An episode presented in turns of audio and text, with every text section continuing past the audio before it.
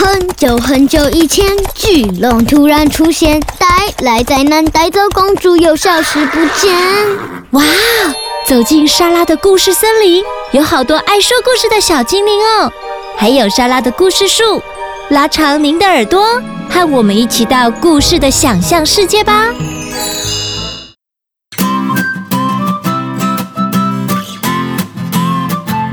小朋友，你喜欢到森林爬山健行吗？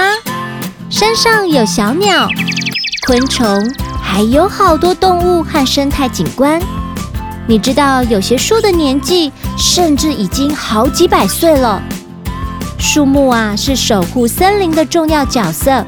树木不但会制造新鲜氧气让我们呼吸，还会保护山上的土壤。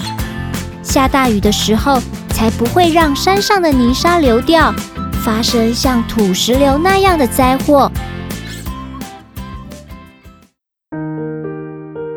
今天要分享的故事是《救救树木先生》，由行政院农委会林务局发行，作者倪小婷，绘图吴义平。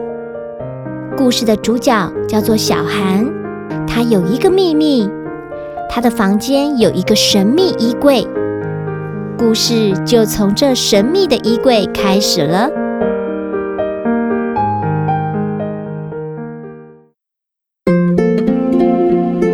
小韩有一个秘密，每当晚上跟父母道过晚安后，他会拉着兔娃娃，头上披着一条大红围巾，拿出抽屉里的水晶球，走进衣柜里。衣柜后是一大片森林。天气晴朗时，浓密的树冠层层挡住渗入的阳光。一阵凉风吹来，不时有甜美的果实掉落在地。下大雨时，树下就是坚固的避雨处。今天，他同样摆好水晶球，吹了一声口哨。所有森林里的小动物都跑出来排队，等着他服务。在这里，小韩是一位占卜师，他曾经替山猪先生找到失去的眼镜，帮黑熊妈妈预测何时会生产，告诉穿山甲弟弟从哪里挖洞会有幸运的事情发生。给黄鼠狼小姐饮食建议，让毛发更柔顺。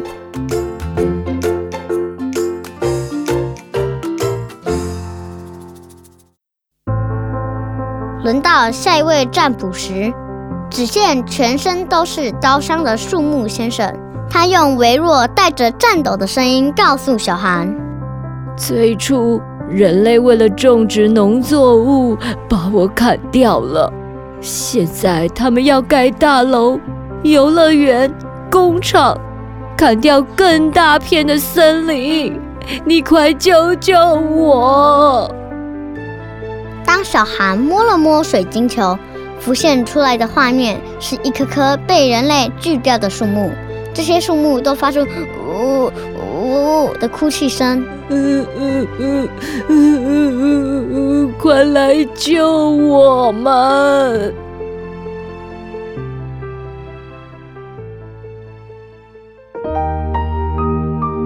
水晶球并没有浮现解决的方法，只有两行字：“森林在哭，听到了吗？”这次没办法帮到树木先生，小韩失望地走出衣柜。他看了窗外一栋栋高楼大厦。和人们喧闹嬉戏的嘈杂声，他又想到衣柜里那片美丽的森林和树木先生的请求。到了晚上，小韩迫不及待地刷完牙，打开衣柜，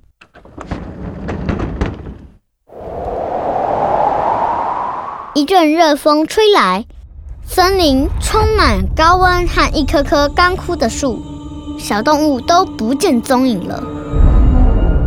突然来了一阵大雨，土壤再也承受不了这样的冲击，轰隆的一声，成堆的土石从山上崩落了下来。崩落的土石像是一头猛兽，追着小韩跑。小韩吓得逃回房间，但土石流还是漫出了衣柜，将房间里的床、桌椅给吞没。小韩从床上惊醒，发现自己还抱着水晶球，水晶球中有一棵小树苗正在发出微微的亮光。小韩兴奋地大叫：“耶！我找到救树木先生的办法了！”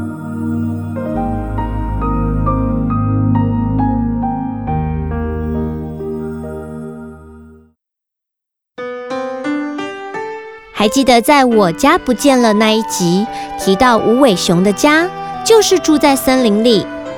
森林的存在对人类很重要哦。森林会将二氧化碳转化为氧气，可以调节气温，不但可以减轻温室效应，还可以保护土壤，也是很多动物的家。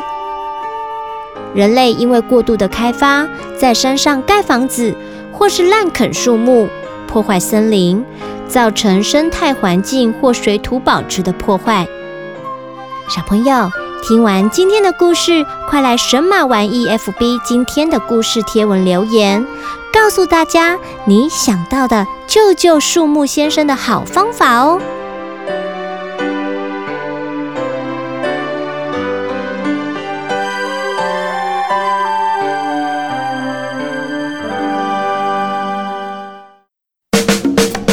喜欢今天的故事吗？欢迎在 Podcast 订阅收听，也请到神马玩意脸书粉丝专业留言，和我们聊聊你的心得哦。